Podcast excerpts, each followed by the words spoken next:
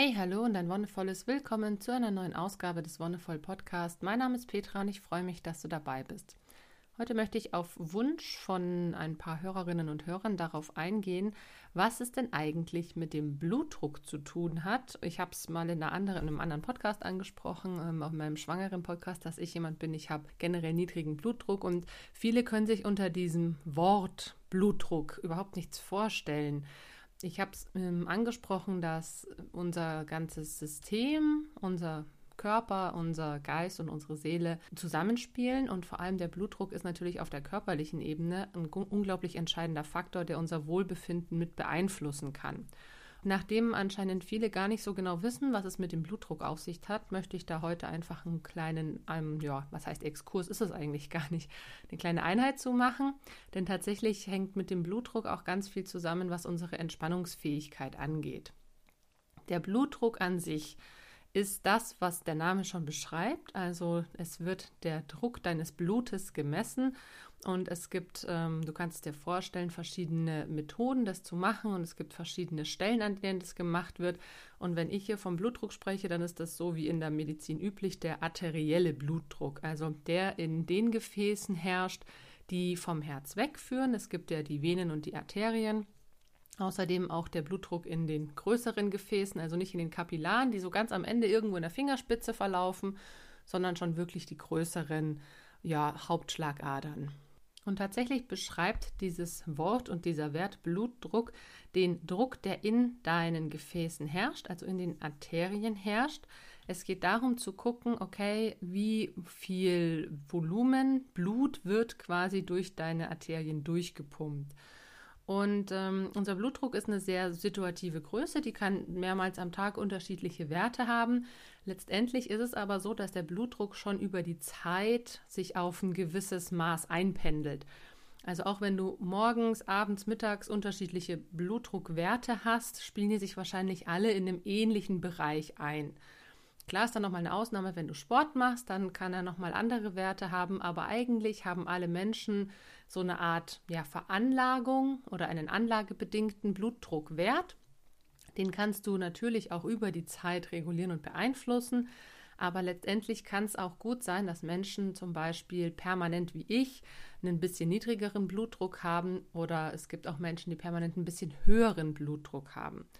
Es ist so, dass es von der von der Anlage her schon ungefähr diesen Normbereich in Anführungszeichen gibt.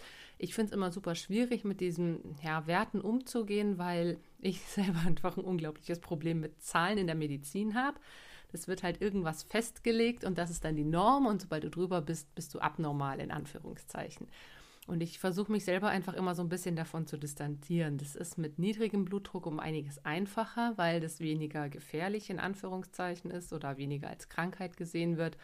Wenn du einen zu hohen Blutdruck hast, dann kommt es da häufig auch zu Pathologisierungen und zu Einschränkungen, zu Bestimmungen, die du, an die du dich halten solltest und so weiter und so fort.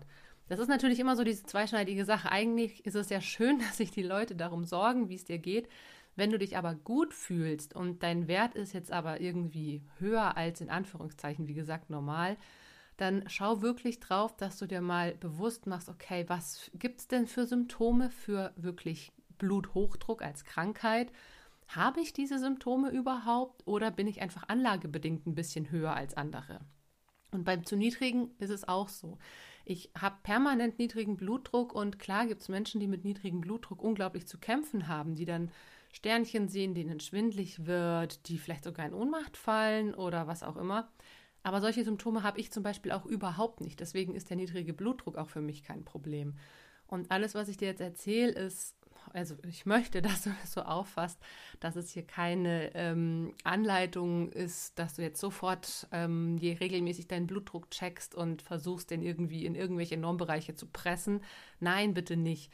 Schau einfach, wie es dir geht und mach das Beste draus, ohne da jetzt halt irgendwie groß auf irgendwelche Zahlen achten zu müssen. Okay, also wie gesagt, es geht um den Druck, der in den Adern herrscht. Und tatsächlich wird der in einer ganz komischen Einheit angegeben, also Milligramm pro Quecksilbersäule. Und es ist aber tatsächlich einfach nur der Ausdruck dafür, wie viel Blut denn in einer gewissen Zeit durch deine Adern fließt und welches Volumen das ist. Druck wird ja sonst auch gerne in Bar oder Pascal gemessen, aber diese Einheiten wären für den Blutdruck viel zu hoch. Also das sind dann 0,00000 Werte.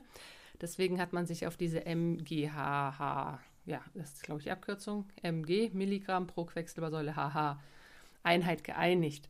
Und die wird immer in zwei Werten angegeben. Der erste Wert ist meistens oder sollte, das zumindest sollte er sein, höher als der zweite. Und so der Standard sind 120 zu 80. Und dieser Wert zwischen den beiden Zahlen sollte so um die 30 bis 40 liegen. Ne? Also die Differenz von 120 zu 80 sind 40.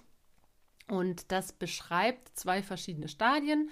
Einmal den sogenannten systolischen Druck, also der Druck, der herrscht, wenn dein Herz aufgepumpt ist, also das Blut losströmt. Und der diastolische Druck, der zweite Wert, wenn dann quasi das Herz entspannt und eben nur noch dieser leichte Druck da ist, in, Anführungszeichen Kaminwirkung, auch so ein bisschen Sogwirkung, die dann im Herz und in den Arterien herrscht.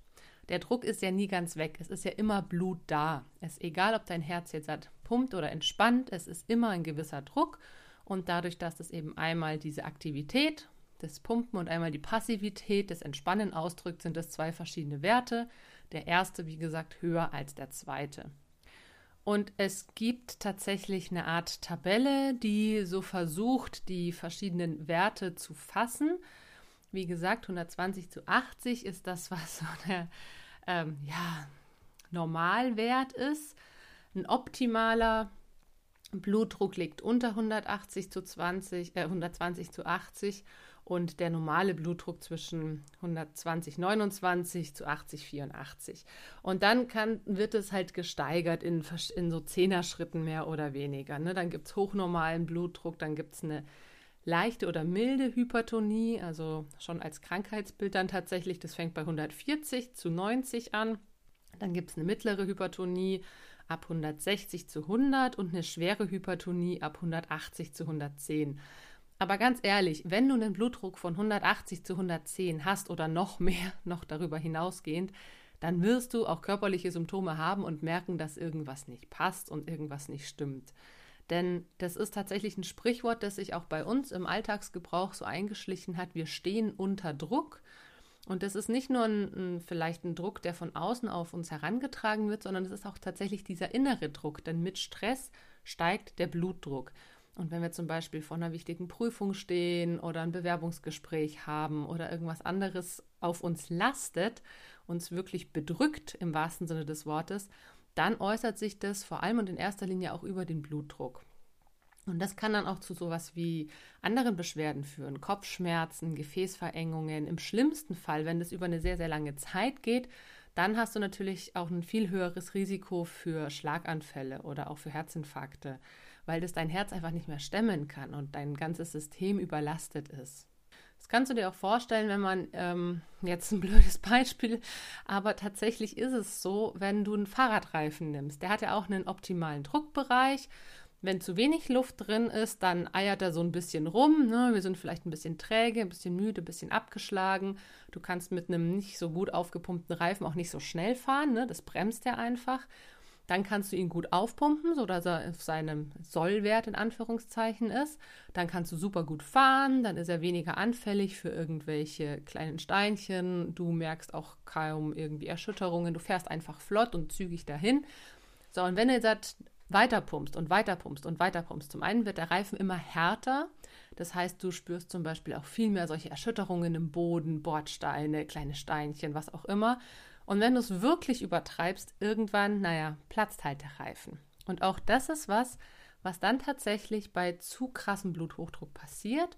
Das, das also es fängt nicht in den arteriellen Gefäßen an, sondern dann eher in den Kapillaren, dass die platzen. Das kann zum Beispiel im Auge sein, dass im Auge kleine, das sind ja sehr, sehr kleine, feine Adern, dass die eben aufplatzen, beziehungsweise du dann so leicht blutunterlaufene Augen hast, eben auch nicht nur im Augapfel, sondern auch so in diesen Lidertaschen dann natürlich auch in den Fingern, gerade so die Fingerkuppen, die Fingerbetten, wie heißen die Nagelbetten, sind da auch sehr anfällig. Und gerade in deinem Körper drinnen gibt es auch ganz viele Kapillargefäße, in den Lungen zum Beispiel, wo man es nicht sehen kann, aber das eine sehr große Auswirkung hat. Und gerade diese Lungenbläschen, die von den Kapillaren umschlossen sind, sind ja auch ganz wichtig für die Sauerstoffaufnahme. Und wenn dann da was platzt, nicht nur eine, sondern vielleicht hunderte, dann wird es auch irgendwann kritisch für dich.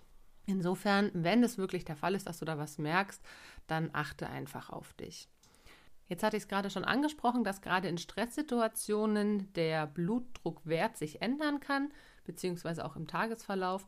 Und das hat natürlich ganz praktische Gründe, denn dein Körper reagiert ja situativ auf verschiedene Situationen. Ne? Auch eine schöne Formulierung, situativ auf Situationen. Er stellt sich ein. Er versucht ja immer möglichst angemessen auf eine Situation zu reagieren.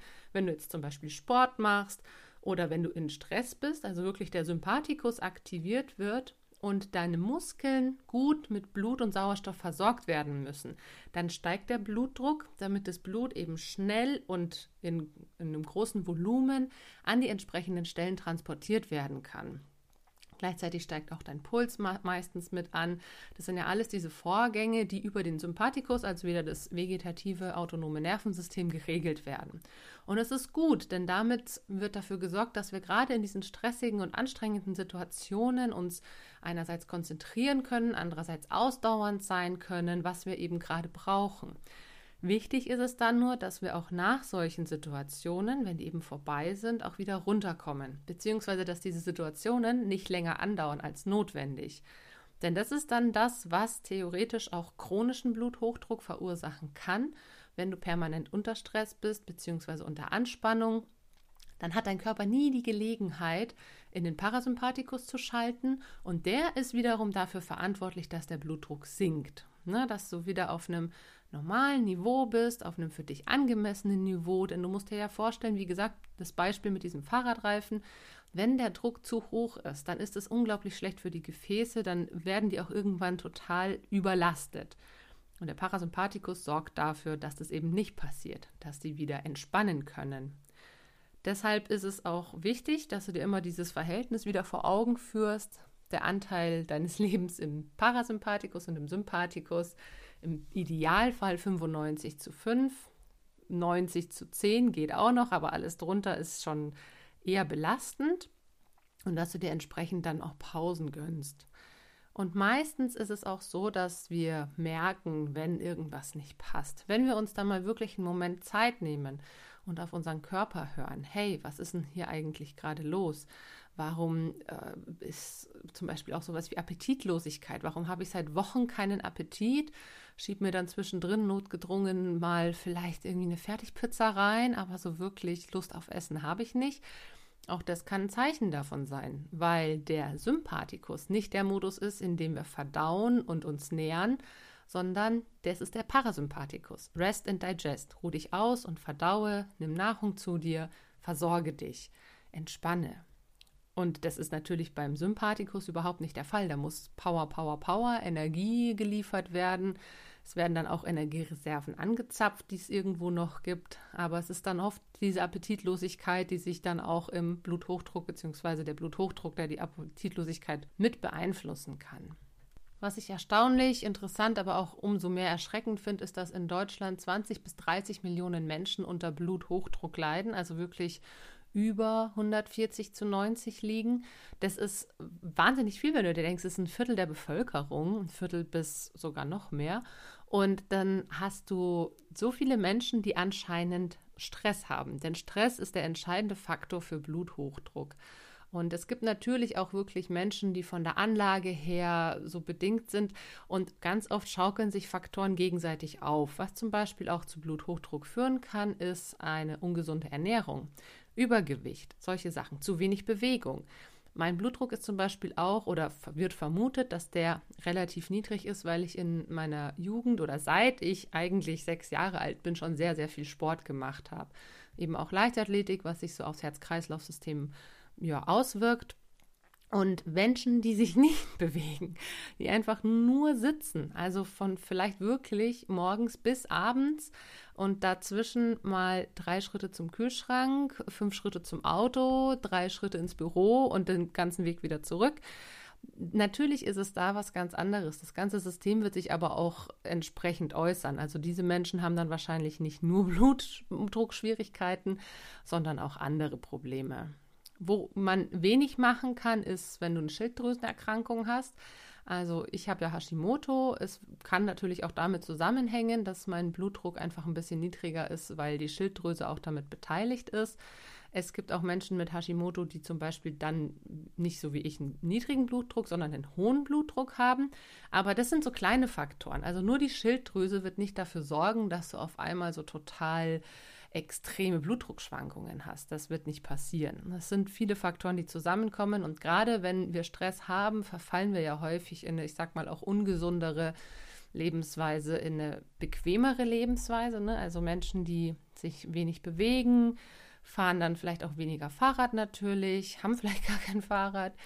Dann auch wenn es um so Sachen wie Kochen geht, wenn es irgendwie stressig ist und nur schnell, schnell, dann geht man vielleicht eher mal äh, zum Mac oder brät sich einfach nur schnell, was weiß ich, was in der Pfanne.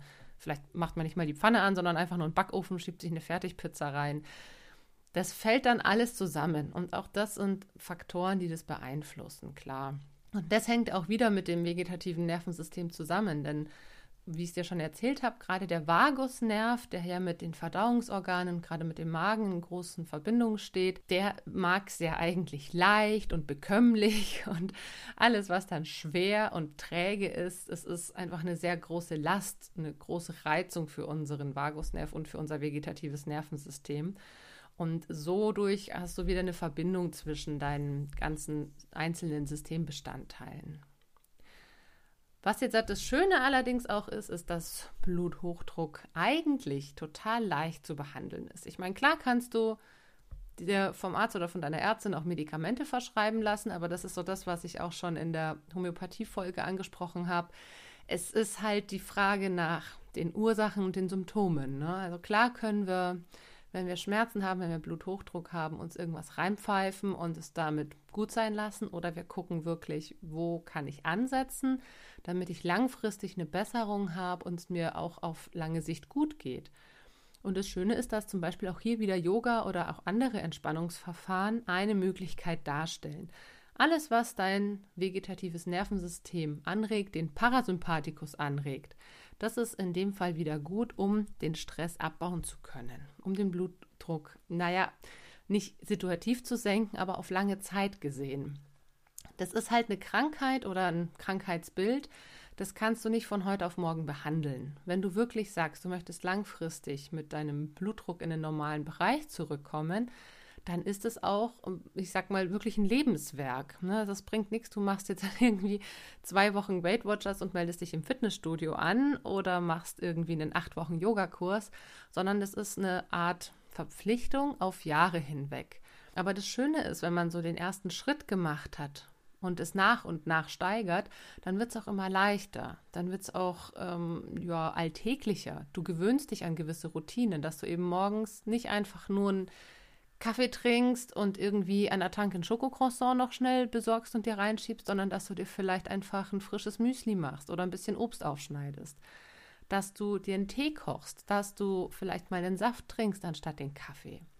All das sind so Faktoren, die dein Leben wirklich positiv beeinflussen können. Nicht nur deinen Blutdruck, sondern deine ganze Lebensweise und die nach und nach eingeführt auch gar keine so große Umstellung sind. Denn ich glaube, das ist das Geheimnis. Wenn wir wirklich was ändern wollen, dann sind wir manchmal so voller Tatendrang und denken uns so, ja, und jetzt, wow, mache ich alles auf einmal. Aber dann sind wir halt natürlich auch total überfordert, weil alles auf einmal ist wirklich viel. Und ich rate dir, wenn du was ändern möchtest, fang klein an. Fang wirklich mit einer Routine am Tag an, die du änderst dass du dir wirklich in der Mittagspause mal eine Viertelstunde Ruhe nimmst. Wirklich eine Viertelstunde, Türe zu, Fenster zu, alles zu, was auch immer, nicht gestört wirst und dich für eine Viertelstunde entspannst, egal auf welche Weise. Ob jetzt mit Musik oder mit einer Entspannungstechnik, PMR oder autogenem Training, was auch immer. Ob du meditierst oder einfach nur sitzt und atmest. Das ist was, was man super leicht in den Alltag integrieren kann. Dann schau auf, wenn du das gemacht hast, dann schau auf den nächsten Punkt, der dich vielleicht schon länger stört, deine Ernährung. Und fang nicht an, deine Ernährung von, ich sag mal, äh, Burger und Pizza zu Rohkost en masse umzustellen, sondern mach das auch hier wirklich schrittweise und vielleicht sogar mahlzeitenweise. Oder setz dir eine Regel, dass du zum Beispiel nicht mehr bei irgendeiner Fastfood-Kette isst. Wenn das deine Routine war, dass du dir immer mittags irgendwo Fastfood geholt hast, dann änder die. Dann nimm dir was von zu Hause mit oder geh in Gemüseladen und hol dir einfach mal eine Paprika. Und dann kannst du so nach und nach, wenn du dich wirklich schrittweise dran gewöhnst, auch viel mehr erreichen, als wenn du das ad hoc machst, zack, bam, und dann irgendwie nach vier, fünf, sechs oder auch acht Wochen merkst, boah, alles scheiße und wieder in deine alten Muster zurückfällst. Da lass dir einfach wirklich Zeit, denn gerade was den Blutdruck angeht, der hat so viel mit unserer Lebensqualität zu tun, da ist es auf jeden Fall gerechtfertigt, auch sein Leben lang damit zu arbeiten und dran zu bleiben. Und generell können wir ja sagen, wenn wir entspannter sind, wenn wir nicht unter Druck stehen, wenn wir uns leicht und agil fühlen, dann ist unsere ganze Lebensqualität auf einmal so ein großes Level weiter oben, dass du dich ja, fast schon wie ein neuer Mensch fühlen kannst. Wie gesagt, es passiert nicht von heute auf morgen, sondern das ist ein Vergleichswert, der sich über Jahre aufbaut. Und wenn du das irgendwie verfolgen möchtest, dann würde ich einfach sagen, schreib ein Tagebuch. Weil dann kannst du wirklich lesen und dir nachvollziehen, hey, was war denn eigentlich vor fünf Jahren, als ich noch geraucht, gesoffen und irgendwie nur Scheiß gefressen habe. Und dann siehst du, dass es tatsächlich eine krasse Veränderung gibt. Und dann siehst du auch, dass es manchmal tagesformabhängig sein kann. Und auch das ist ja vollkommen okay, dass wenn du einen Lebenswandel machst und dich wirklich versuchst, bewusster und gesünder zu ernähren oder bewusster und gesünder zu leben, dann kann es auch mal gut sein, dass ein Tag irgendwie daneben geht. Dann ist das vollkommen in Ordnung. Aber dann fängst du am nächsten Tag einfach wieder an. Du solltest das halt nicht einreißen lassen und dir dann denken, ja, jetzt mache ich irgendwie mal zwei Wochen wieder wie damals, sondern es ist okay zu sagen, jetzt habe ich mal einen Tag, wo es einfach nicht so läuft und dann fange ich morgen wieder an. Ist genauso in Ordnung und lieber so als wie gesagt diese Ad-Hoc-Methode. Also ich kann dir wirklich nur sagen, sorge für dich, schau auf deinen Blutdruck. Wie gesagt, nimm es mit den Werten nicht zu extrem genau. Aber wenn du irgendwelche Symptome bemerkst, die sich unnatürlich anfühlen, wenn du wirklich viel Stress hast, dann geh dem einfach mal nach und versuch für dich einen Weg zu finden, wie du dem Ganzen begegnen kannst. Vielen Dank, dass du heute dabei warst. Danke fürs Zuhören. Und wie immer, wenn dir die Folge gefallen hat, dann lass gerne einen Kommentar oder eine Bewertung da oder teile sie auch gerne. Wir hören uns dann nächste Woche wieder. Bis dahin wünsche ich dir alles Gute und noch einen wonnevollen Tag.